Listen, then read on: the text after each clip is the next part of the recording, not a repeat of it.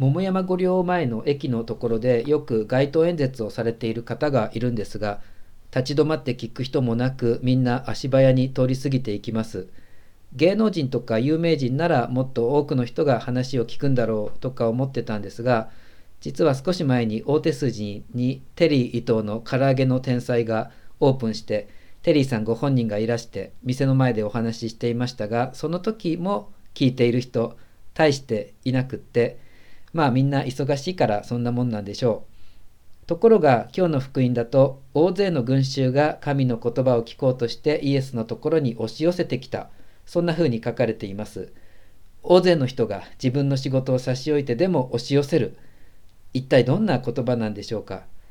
きっとイエス様の語る言葉は選挙で投票してもらおうとか唐揚げを売ろうとか教団の信者数を増やそうとか、まあ、そういう類の訴えかけや自己主張ではなくてひとえに聞く人に本当の命を与えたいそれだけを願ったまさに命の言葉だったと思います。この言葉であなたは生きるからどうか届いてほしい。イエス様の言葉聖書の言葉って本当にそういう言葉だろうし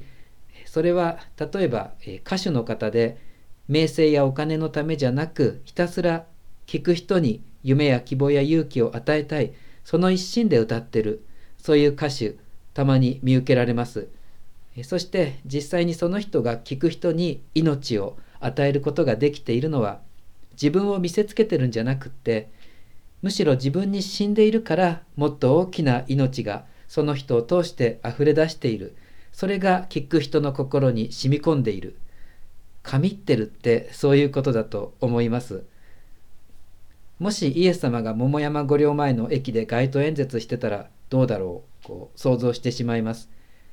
たとえ大勢の人に向かって話していたとしてもイエス様の言葉は聖書の言葉はどの言葉ももう垂れ流しのマスコミュニケーションの言葉ではなくてこの私だけに特別に直接心を込めて語りかけてくれている深い愛の言葉だからきっと立ち止まって一心に聞き入ってしまう気がします。これまで人から言われて本当に幸せになれた言葉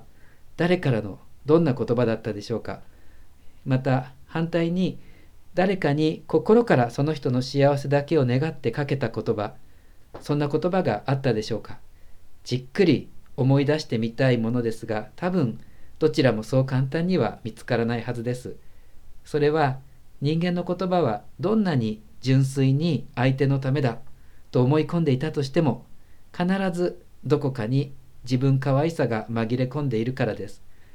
本当に自分がゼロになってひたすら相手のためだけに言葉を語れるそんなことができるのは神様だけです。イエス様が十字架でご自分の全てを私に与え尽くしてくださったように神の言葉は神様がこの私のために全てを注ぎ出してくれている命の言葉です。だからこそ神の言葉には本当の力私を生かす力があります。そのことに信頼して聖書を紐解き神の言葉に耳を傾けましょう。